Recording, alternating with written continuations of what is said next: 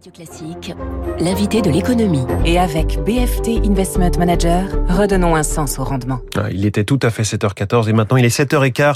Bon début de journée à tous. Bonjour Romain Rivaton. Bonjour. Bienvenue sur Radio Classique. Investisseur et économiste, spécialiste des questions de logement. Je signale votre dernier livre, Souriez, vous êtes filmé. C'est sur la, la vidéosurveillance.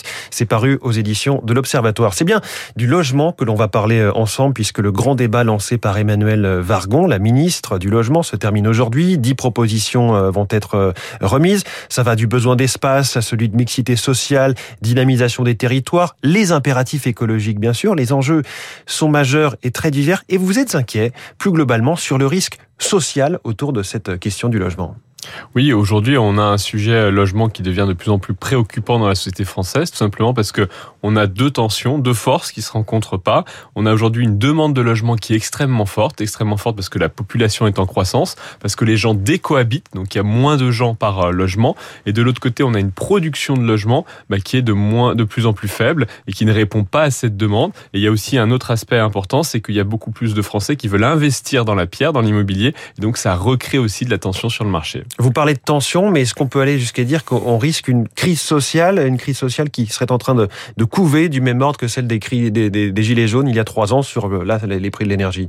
Bah, Il est certain que les politiques monétaires expansionnistes, donc avec ces, taux de crédit extrêmement bas conjugués à l'épargne un peu forcée qu'il y a eu lors des années de 2000, 2020 et 2021, a quand même permis à beaucoup de gens de vouloir continuer d'investir dans la pierre. Donc on a d'un côté la constitution de gros patrimoines immobiliers, ce qu'on appelle des multidétenteurs de biens, et de l'autre côté, on a des ménages qui ont de plus en plus de mal d'accéder à la propriété. Et donc on l'a retrouvé sur certains marchés très géographiquement euh, localisés cet été, euh, notamment avec le phénomène des résidences secondaires. Des gens ont voulu acheter des résidences secondaires, créant des effets d'éviction pour les habitants locaux. Donc on l'a vécu au Pays Basque, on l'a vécu un petit peu en Bretagne, et ce phénomène-là pourrait continuer et s'amplifier sur tout le territoire. À quelle échéance vous voyez euh, se refermer les mâchoires de cette crise que vous décrivez entre ce besoin de construction et, et les freins qui, peut, qui peuvent se présenter, notamment les freins liés à, l'impératif écologique? Bah, Je vous le dis, ça a commencé sur certains territoires euh, dès, euh, dès maintenant, c'est déjà le cas, et puis ça va continuer de, s'étendre au fur et à mesure des, des, années, puisque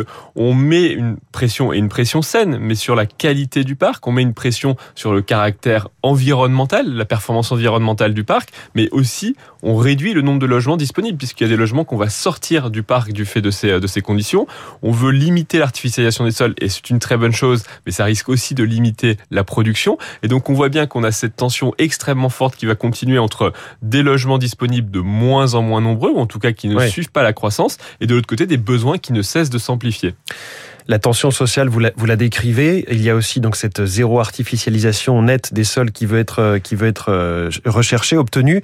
Euh, le mur de la sortie, vous en parlez, hein, de, de, certains logements les plus mal classés, les, loge, les logements G et F. Est-ce qu'on l'a sous-estimé C'est-à-dire qu'il faut compenser tous ces logements qui ne pourront plus être mis à la location. Euh, on n'en aura pas forcément suffisamment en face. Alors, on l'a pas sous-estimé au sens où on a dit qu'on allait développer les mécanismes de rénovation énergétique. Donc, on a quand même beaucoup beaucoup augmenté la prime, donc My Prime Rénov, qui est le mécanisme qui doit permettre la rénovation énergétique du bâtiment. Mais on verra, c'est quelque chose, en fait, on est dans un territoire inconnu. Aujourd'hui, pour la première fois, on va réduire le stock de, logements en se disant qu'il y a des logements qui ne correspondent pas à ce qu'on veut en termes de performance environnementale. C'est la première fois qu'on fait cette politique publique. Et évidemment, elle a un coût sur le présent pour un bénéfice sur le futur qui reste encore aujourd'hui relativement incertain. Alors quelle réponse face à un tel constat?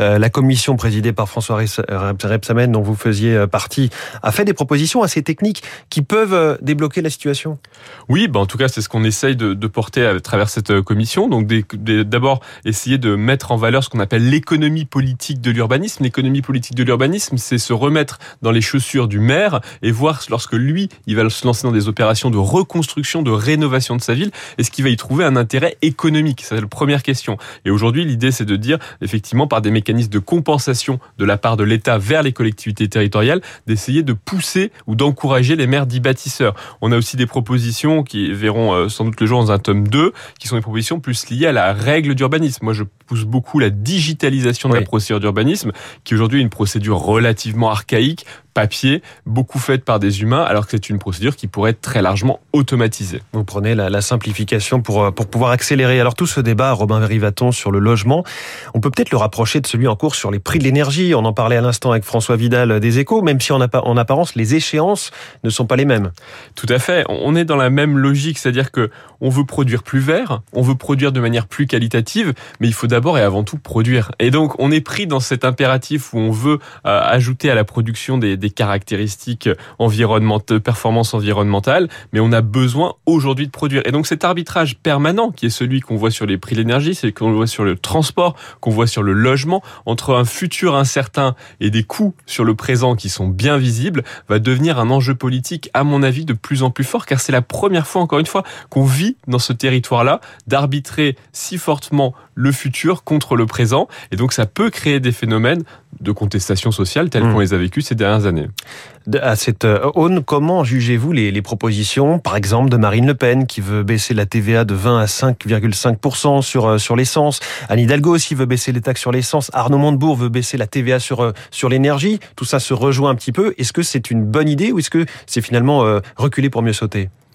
Bah, ces propositions-là, on va les voir émerger de plus en plus, avec notamment une tentative d'individualisation des coûts sur le présent. Je disais qu'on cherche des bénéfices dans le futur avec des coûts réels sur le présent. L'idée, ça va être de vouloir identifier et différencier les coûts sur le présent en évitant que les catégories les plus populaires ne soient plus pénalisées ou même proportionnellement pénalisées que les catégories les plus euh, les plus aisées. Donc, on va voir se multiplier ces propositions de chèques ou de réduction des, euh, prix de l'énergie dans le futur. L'économiste et investisseur Robin Rivaton était euh, l'invité de l'économie sur euh, Radio Classique en direct. Je, je, redonne le titre de votre dernier livre, Souriez, vous êtes filmé aux éditions de l'Observatoire. C'est donc sur la vidéosurveillance Tout à fait. En un mot, qu'est-ce que vous, vous, vous en dites? L'idée est de dire que les, les, dispositifs de vidéosurveillance vont envahir nos rues et que la notion de privacy euh, dans, dans l'espace public va relativement disparaître. La vie privée et, les, et les, la, voilà, la liberté personnelle aussi. Merci beaucoup et bonne journée. L'info politique de David Doucan et les titres de la presse avec David Abicard. Dans un instant.